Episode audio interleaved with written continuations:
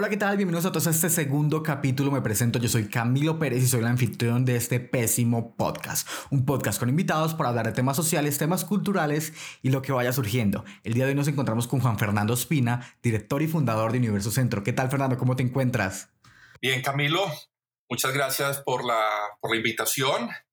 Y bien, acá conociendo a Pésimo Podcast. Eh, dices que es la segunda emisión esta que estás haciendo. Sí, este es el segundo capítulo. El primero lo hice con Néstor López, director del Teatro Ateneo, y la verdad nos fue bastante bien. Eh, aprovecho para invitar a quienes no lo hayan escuchado a que vayan y lo escuchen. Es un muy buen piloto. Pero bueno, hoy estamos contigo para hablar de este proyecto de vida que se llama Universo Centro. Eh, recordemos que no solo tengo audiencia en Medellín, sino en el Valle del Cauca, en Bogotá. Según Spotify, tengo algún despistado en México. Entonces, para quienes no sepan, ¿qué es Universo Centro? Bueno, eh, Camilo, para la audiencia, incluyendo el despistado en México, pues les contamos que Universo Centro es un periódico inicialmente. Es un periódico que fundamos ya, vamos a cumplir 12 años, eh, que lo fundamos en un bar, el bar El Guanábano en el centro de Medellín. Un bar que para los que no lo conocen es un sitio que queda ahí a un ladito de un parque que se ha hecho bastante popular, que es el Parque del Periodista en Medellín. Se ha hecho bastante popular gracias al guanábano, porque el guanábano hace 30 años fue el bar que, le empezó a dar vida a, ese parque y con unas situaciones eh, adicionales y es que el parque, yo no sé si eso por culpa del público que, que frecuentaba el bar, el parque se empezó a, volver muy conocido y famoso en la ciudad, incluso internacionalmente, por ser un sitio, es un, fumadero de marihuana afuera. Tranquilo, aquí puedes hablarlo libremente sin ningún tabú. Esto, esto, eh, esto, esto es como, sí, es como, como un espacio de esos que, que se encuentran en las ciudades donde por alguna razón eh, eh, se dan las cosas y, este es como, como el fumadero, el fumadero de, demonio, como lo dicen muchos, eh, en donde con cierta libertad se, puede, se puede fumar, pues allá se puede fumar marihuana y sin que haya mayor problema. Una que otra visita esporádica de la policía a ver qué incauto cae de vez en cuando, pero en realidad todo el mundo sabe que, que eso sucede allá. La vaina es que el, decimos que esto está un poco relacionado con el, con el bar porque eh, pues cuentan las, la, mona que es la dueña del bar que cuando eh, ellos abrieron, ella y unos socios abrieron el bar en el Parque del Periodista, eh, el parque era un parque apacible, calmado, afuera, era una zona más bien residencial en el centro de Medellín hace 30 años pero que desde que se abrió el bar era tanta la gente que iba que no, no cabían en el bar, entonces mucha gente se quedaba tomándose un trago en el parque. Y yo creo que eh, desde fuera de tomarse un, par, eh, un trago, eh, aprovechaban para, para fumarse un bareto o algo porque, porque, bueno, esa es la tradición que, que ahora persiste en el, en el parque del periodista. Ok, entonces, el guanabano es un detonante. Sí, el guanábano, yo no sé si es guanábano es el detonante de la fumadera de marihuana o es el detonante de, pero sí es el detonante de, de, que haya tanta, de que, de que, el parque sea visitado por tanta gente. Y esa es la historia. La gente empezó a ir al parque porque no cabían en el bar, entonces se quedaban sentados en el parque. Pero pues eso era una zona residencial y no, no tenía mayor eh, movimiento. Bueno, el centro ha cambiado mucho, ya eso, esa, esa zona de residencial tiene muy poco. Mm, pues nada, yo pues llegué años más tarde al círculo del Guanábano y siempre me, me ha gustado mucho porque es un sitio donde no solamente se oye buena música, sino que es un sitio para, para conversar. Es un garajito, como le dice la mona. Eso es un, un local ahí sin mayores pretensiones pero el tipo de gente que se ha reunido allá desde el principio, desde su fundación, es gente que ha estado asociada como a la cultura, eh, a la literatura, al arte, al cine, no sé, eh, como que ha sido un, sitio de encuentro de, creadores. Entonces, eh, inmediatamente uno empieza a ir allá y si uno está metido dentro de estas actividades, es muy fácil empezar a sentir la empatía pues con el sitio y con la gente alrededor. Allá pues desde hace ya unos años yo empecé a frecuentar el sitio y a conocer a las personas que luego han sido los compañeros del proyecto de Universo Centro. En el 2008 eh, había como un, había una campaña por de esas que se hace tanto casi tanto tiempo de que hay que dicen que hay que recuperar el centro de Medellín, que el centro de Medellín es invivible, que es peligroso, que es sucio, que es feo, que huele mal, que nadie quiere ir al centro. Eh, yo no sé qué ese nadie a qué se refieren cuando más de un millón de personas recorren el centro todos los días. Eh, y, y dentro de esa campaña por, entre comillas, recuperar el centro de Medellín, se señalaba al Parque del Periodista como un lugar que era como para esta gente que hacía este, que tenía pues como esta iniciativa, eh, era como uno de los lugares que señalaban que, que, eran culpables de que el centro fuera un, un desorden pues, para ellos. Y, y, empezó, empezó una campaña fuerte por tratar de acabar con el parque. Decían que había que eh, montar un CAI permanente o tumbar el parque y ampliar la carrera Girardot que pasa ahí al frente. El parque, pues para lo que, los que no conocen, no se imaginen un gran parque. Es una esquinita ahí, pues con unos arbolitos y es un sitio en realidad pequeño pero, pero es acogedor. Eh, y dentro de esto, pues se, señalaba al, Guanábano como uno de los sitios, pues que eran como estos centros de la, de la perdición. Entonces, allá los amigos eh, que frecuentábamos eh, el bar y que coincidíamos como, en, como con algunas ideas y, y, gustos, decidimos que había que darle voz al, al, al bar que había que darle voz al parque, que había que reivindicar el, centro de Medellín. Eh, y allá sentados en la barra, se nos ocurrió esta idea de, hacer este, este periódico que nunca pensamos que fuera a durar mucho. Siempre pensamos que iba a ser uno o dos números en que íbamos como a hacer un manifiesto y decir, mire, acá la gente que viene es gente que piensa, que crea, que hace sus cosas así estén metidos en un antro de perdición y de drogas, como muchos nos, nos decían. Entonces, entonces ahí nace, nace el periódico en, en noviembre del 2008. Sacamos el primer número con la plata de unas pautas que, vendimos, unos avisitos que le vendimos a amigos y a gente cercana.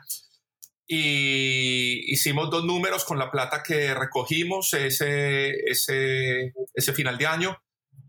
Y llegó el año entrante y la gente, el año entrante, pues el año siguiente, el 2009, y la gente nos seguía, nos decía que por qué no seguíamos. Había, pues había sido recibido con muy buena aceptación, apenas habíamos sacado 2.000 números que habíamos repartido en, en el centro de Medellín y en algunas universidades y cafés y librerías y sitios cercanos a la cultura. Y, bueno, llegó el 2009 eh, y como que a petición del público seguimos con el proyecto y ya este año, ahora en noviembre, cumplimos 12 años de estar haciendo Universo Centro. Ok, entendemos que iniciaron con 2.000 copias. Eh, ¿Cuántas copias hacen ahorita? El último tiraje que hicimos antes de, de la cuarentena fue de 16 mil. Y hemos llegado, nos hemos movido según la época del año. Por ejemplo, cuando las universidades están abiertas, el público universitario es uno de los que más acoge Universo Centro. Entonces hemos llegado pues a, a, 20 mil en algunas ocasiones, pero normalmente no, no pasamos de, no bajamos de 16 mil ejemplares que salen. E igualmente tenemos una página web que es universocentro.com donde ahí vamos montando eh, como toda la, todo lo, que se publica en el periódico va quedando también online, más algunas cosas adicionales. Entonces, sí, ahí vamos, nunca pensamos que, que, esto fuera a durar más de esos dos números. La plata, conseguimos plata para hacer dos, dos impresiones y dijimos, bueno, eso es lo que vamos a hacer. Y, y acá ya vamos en este, este mes, eh, ahora en agosto vamos a publicar el número 117 que por ahora, mientras la pandemia, lo estamos publicando solamente online. Sí, yo recuerdo con mucho cariño que estuvimos en el lanzamiento de Lesión número 100, que ustedes hicieron un evento. Sí, un evento en el Teatro Pablo Tobón Uribe, una celebración. Eh, exacto, sí, claro, yo llegué a entrevistarte ahí eh, muy someramente, lo recuerdo con mucho cariño porque eh, yo no soy de Medellín, yo soy del Valle, entonces por esa época me estaba emprendando mucho de la cultura, entonces eso me abrió ciertas perspectivas. Eh, bueno, yo te quiero preguntar por tus compañeros, Pascual Gaviria, Fernando Mora, eh, entre los otros. Pues ya entendimos que los conociste en el Guanábano, pero cuéntanos eh, cómo fue conocerlos, cómo se conocieron, porque no me los imagino como, hey, hola, hagamos un periódico. ¿Qué pasó ahí? No, ahí, ahí pues simplemente éramos conocidos del, conocidos del bar. Eh, pues Pascual, en realidad la persona con la que, con la que yo empecé el proyecto fueron, bueno, fueron dos personas. Eh, una, eh, John Jaramillo. John Jaramillo había sido socio de La Mona en los inicios del bar. Eh, de La Mona, La Mona, cuando hablo, La Mona es Gloria Uribe, que es la, la propietaria del Guanábano. Y luego, pues, montó como chuzo aparte, rancho aparte, y montó luego fue la primera competencia que, que se le montó al Guanábano. Eh, uno de los socios le montó al Guanábano la competencia, John Jaramillo montó al, al lado un bar que todavía existe, que se llama El Viejo Vapor, y luego se cansó del Viejo Vapor y montó un bar de salsa más arriba, que pues se acabó en estos días por la pandemia, que se llama, o se llamó El, el Eslabón Prendido. Eh, entonces, con La Mona, con John y con Sergio Valencia. Sergio Valencia es un amigo que hizo parte de, un grupo de humor que hubo acá en Medellín durante mucho tiempo que se llamó Frivolidad, que fueron los creadores de Tola y Maruja. Eh, Sergio, pues, eh, visitante, pues, eh, ha sido del bar. la Mona, la dueña del bar, y John y yo, pues, fuimos los que nos echamos como este proyecto encima. Pero entonces ahí había amigos alrededor. Entonces, por ejemplo, Pascual, Pascual Gaviria, pues eh, eh, siempre hablábamos, conversábamos, no lo, no lo cruzábamos allá en el bar, nos encontrábamos. Entonces, a Pascual, cuando, cuando decidimos sacar este proyecto, le contamos y él simplemente lo primero que dijo es, bacano, les voy a mandar un textico, voy a escribir algo y se los paso. Eh, y así fue con Fernando Mora, Guillermo Cardona y otros personajes. Unos eh, que luego se volvieron parte, pues, de, digamos, de la, del, del, comité editorial y parte de la organización del periódico. Y otros que, que frecuentaban el bar, pero que simplemente han sido colaboradores. Uno de ellos, por ejemplo, que ha estado desde el principio, ha sido eh, Luis Miguel Rivas. Luis Miguel Rivas, pues un, escritor de acá, eh, de Medellín, y que ahora vive en, la Argentina.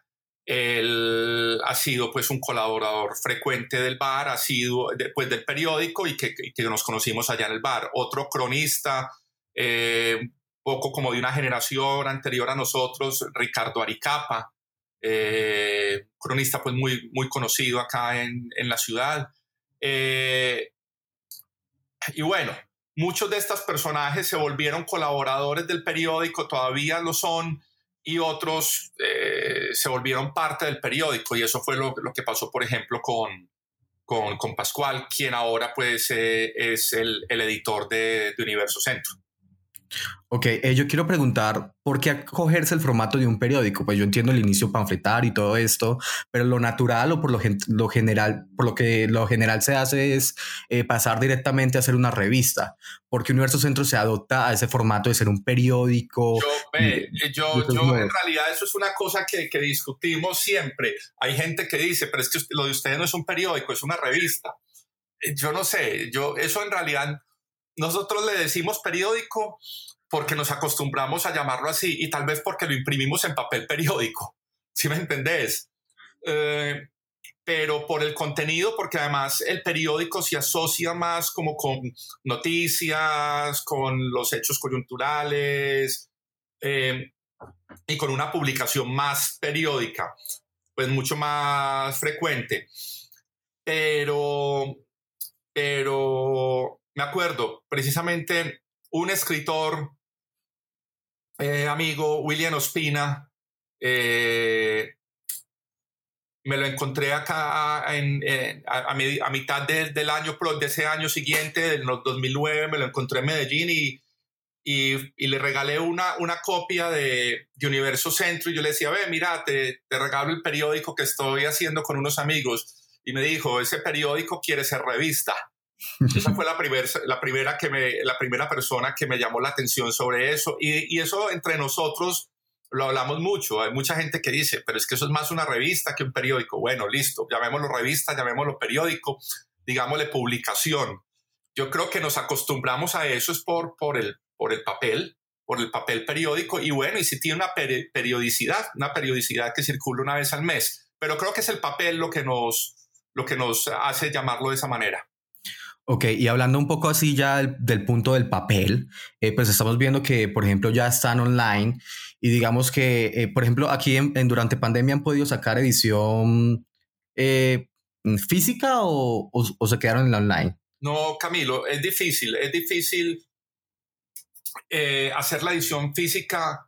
Bueno, nosotros ahí hemos, hemos logrado pues como sortear las dificultades económicas y ahí seguimos pues eh, trabajando duro en el proyecto. Montamos un especial sobre esta época, pues sobre estos días que estamos viviendo, que se llama Pensar la cuarentena, está online. Y, y el problema es que Universo Centro es un periódico de distribución gratuita y depende la distribución, depende mucho de que haya ciertos sitios abiertos, que son los que acogen.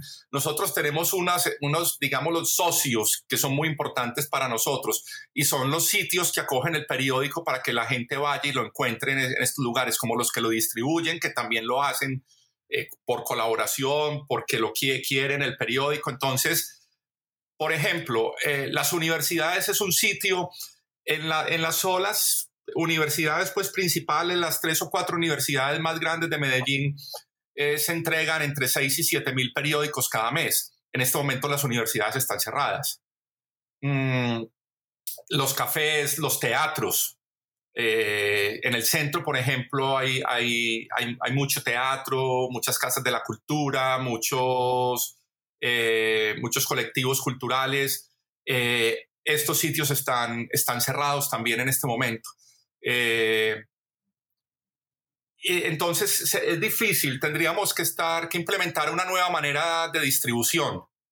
Estamos pensando, yo, eh, yo creo que no, vamos a dejar pasar el año, yo creo que para, para celebrar que, que sobrevivimos este año queremos sacar una edición impresa para, yo creo que en noviembre.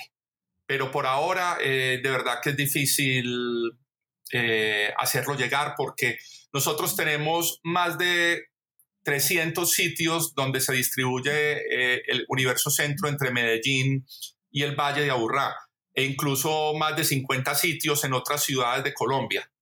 Eh, muchos de estos sitios no están abiertos al público en este momento como, lo, como no están funcionando de la manera que lo hacían antes de la pandemia. Ok, entonces aún teniendo la inmersión en la virtualidad, Universo Centro se quiere mantener físico. Hermano, yo creo que una de las conclusiones que sacamos en este momento, nosotros estamos todavía lejos en esta ciudad y en este país de poder tener un alcance más alto y de poder llegar de verdad a, toda una población si nos mantenemos en lo, virtual.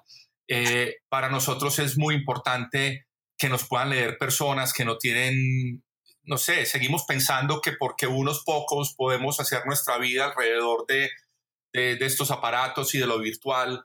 Eh, bueno, aparatos no solamente el computador, el, el, dispositivo eh, móvil puede ser también, pero hay mucha gente que no tiene esa capacidad, esa posibilidad de acceder. O si bien no tiene el computador o puede tener un dispositivo móvil, no siempre tienen minutos o no, no siempre tienen datos. Eh, nosotros nosotros creemos que, el escenario ideal en que, vamos, a terminar después de, esta pandemia es tener una plataforma web mucho más robusta y poder tener un cierto tiraje, mantener cierto tiraje físico.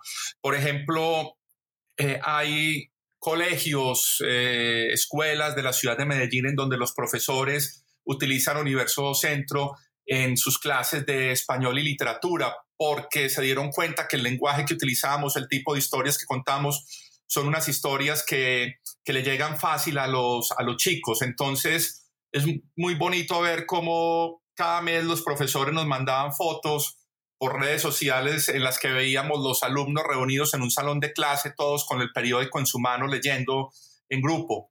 Y lo mismo en, en sitios donde van muchos jubilados era muy bonito ver, eh, ir a un parque o a algunos lugares donde se reúnen los, jubilados a, retomar esa costumbre de hace años que era sentarse a leer la prensa y ver cómo, cómo muchos de ellos tenían un universo centro en su mano.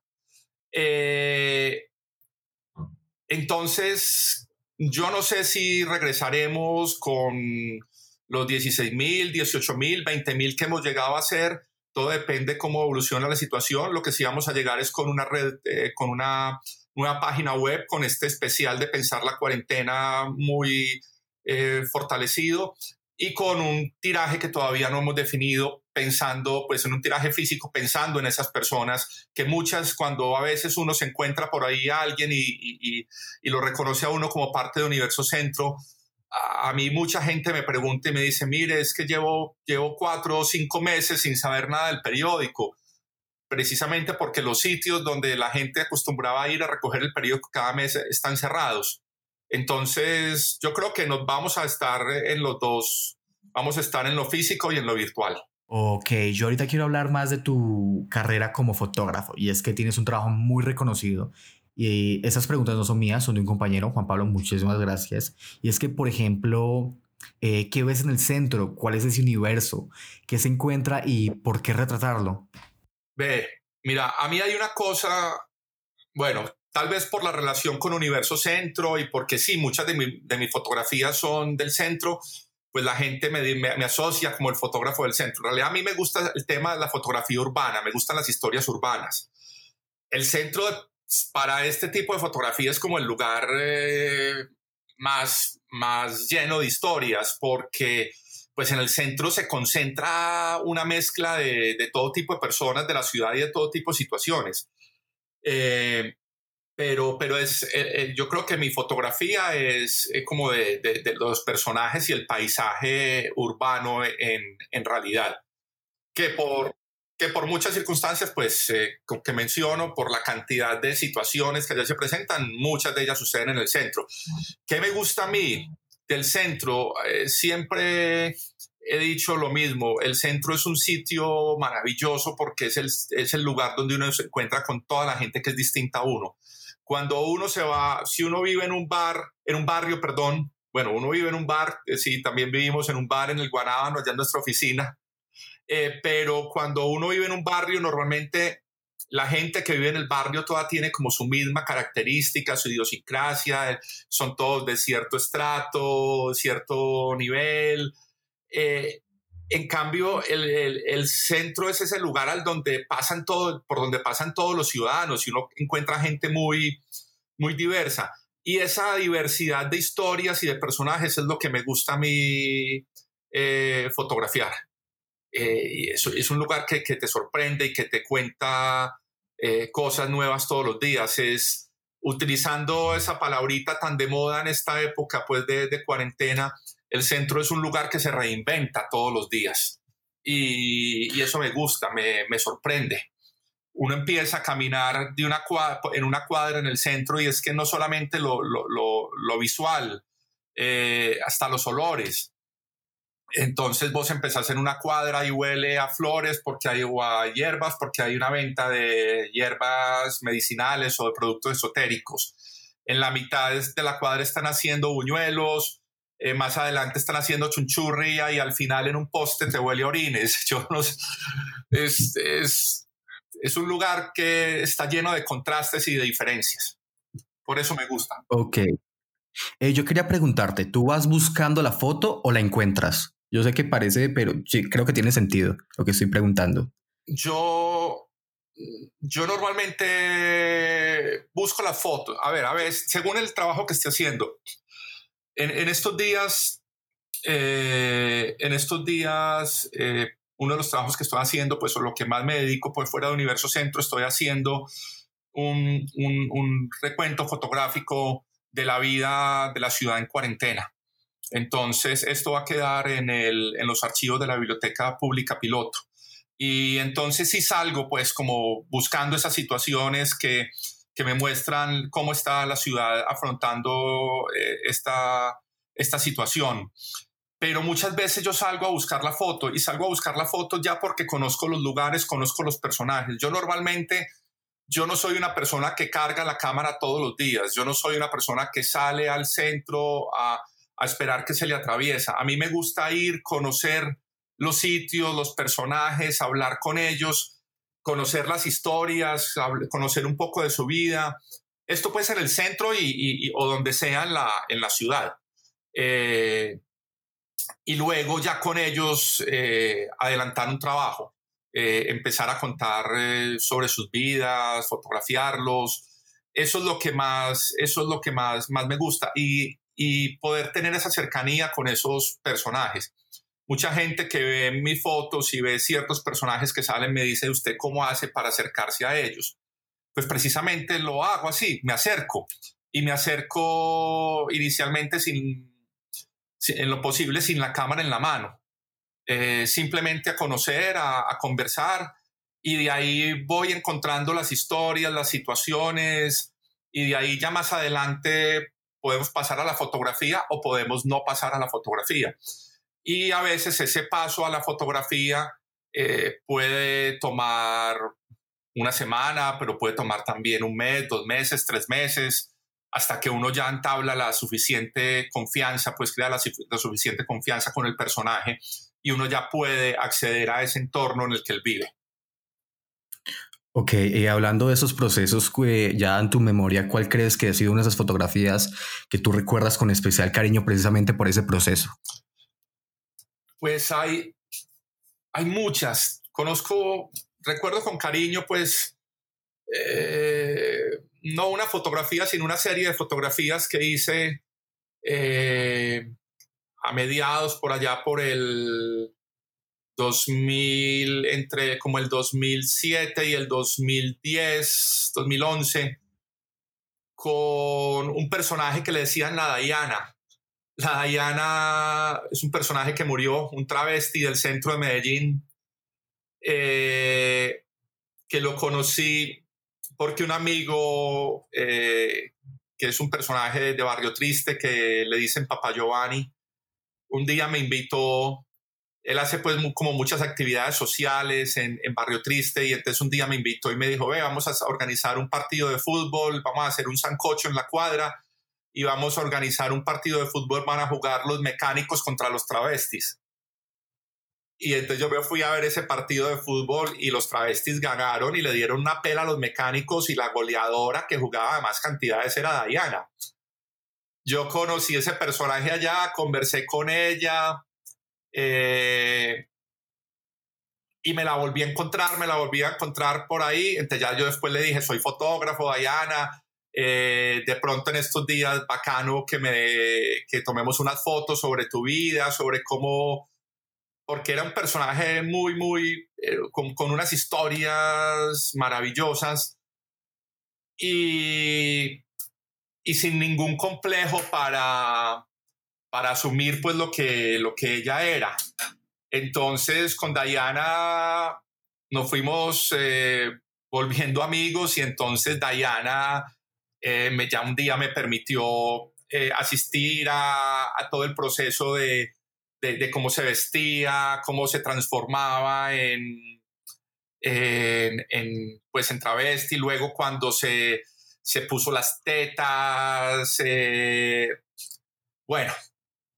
Eh, entonces ya Diana se volvía un personaje, entonces ella hacía shows, como muchos travestis, hacía shows pues como de, interpretar a, cantantes, hacía pues lo que eh, lo que se llamaba antes fonomímica, y hacía unos shows, entonces ya nosotros, incluso cuando empezamos Universo Centro, le invitamos a un par de, de shows, eh, de eventos que hicimos de Universo Centro, y cuando en el 2010 eh, la editorial Revista Número lanza un libro con mis fotografías que se llamaba Medellín de calles y gentes, cuando, incluso cuando se lanzó el libro en Bogotá, yo invité a la Diana, que en el lanzamiento del libro en Bogotá ella hiciera su show y la, bueno, es un personaje que recuerdo con mucho cariño, ya murió hace, hace, hace, unos, hace unos años.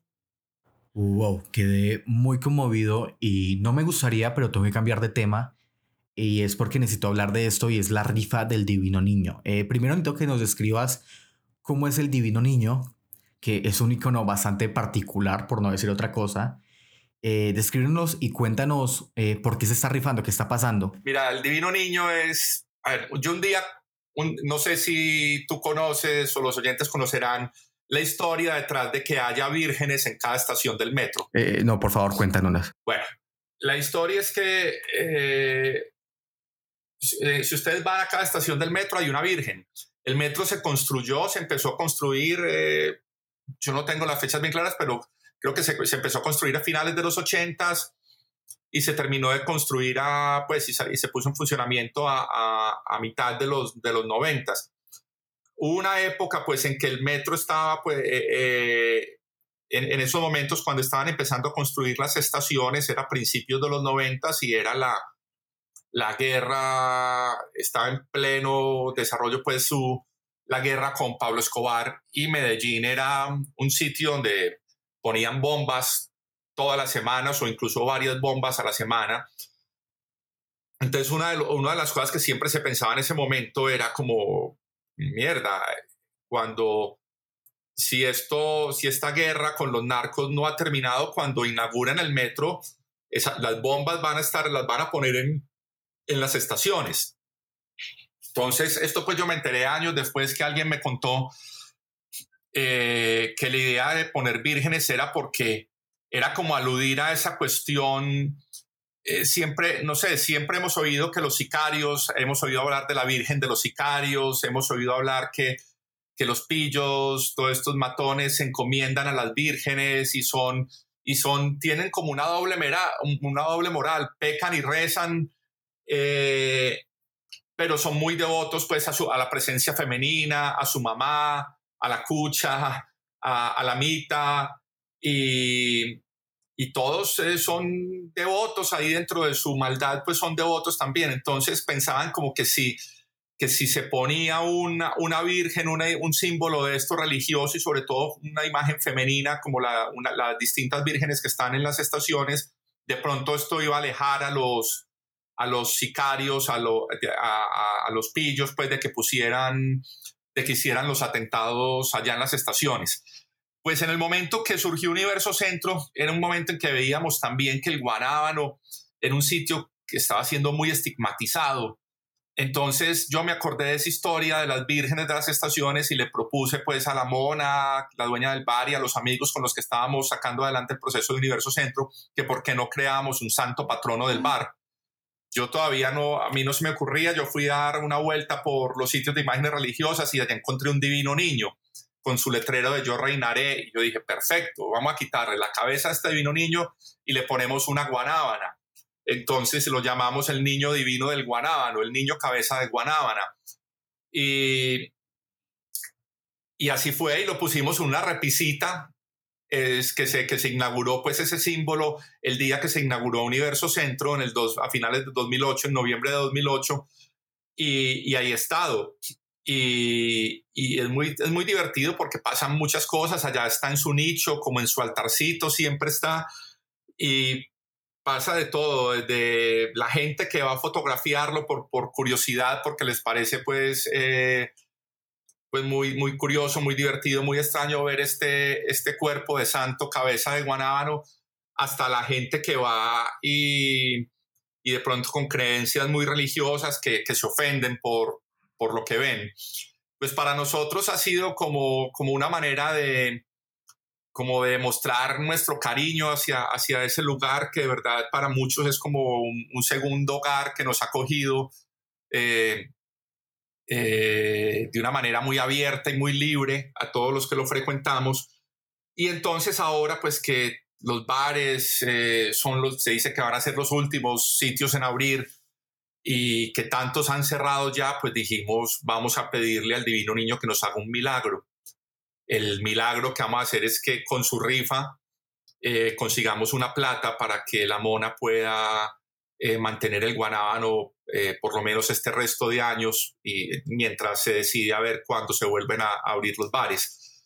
Mm, lo bonito es que, es que el divino niño se rifa y el que se lo gane se lo lleve y se lo puede llevar, pero esa es la idea. Pero casi toda la gente que, que, ha comprado boleta o que quiere comprar boleta, todos dicen, no, si yo, si yo me gano el divino niño, allá dejo, eh, allá dejo la imagen en el, en el sitio en el sitio original, allá en su nicho, en su, en su altarcito, pues que está ahí en una de las paredes del, del bar. Entonces ahí, ahí estamos, ahí estamos eh, vendiendo las boletas y, esperamos que con la venta de, la, de, las boletas de la rifa del Divino Niño, o del Niño Divino, más bien como le decimos nosotros, eh, ahí el, el, bar pueda seguir otros años más abierto. Fernando, muchísimas gracias por contarnos estas historias, por estar aquí con nosotros. Eh, ya para finalizar, quiero que nos hagas una invitación a leer Universo Centro, a habitar el centro y por supuesto las redes sociales de Universo Centro. Sí, pues no, a los oyentes que no lo conocen, pues eh, los invitamos a que entren a www.universocentro.com y a que nos sigan en las redes sociales. Estamos en, Twitter, en Facebook, en, Instagram. Eh, que conozcan el, proyecto, esta, esta mezcla, este híbrido entre, entre periódico y revista, esta mezcla de periodismo con literatura y con arte. Eh, y que esperen con paciencia el momento en que volvamos a, a circular también de, de, manera física para que puedan tener entre sus manos un, un periódico eh, que, que, normalmente la edición pues es, es, es bien bonita.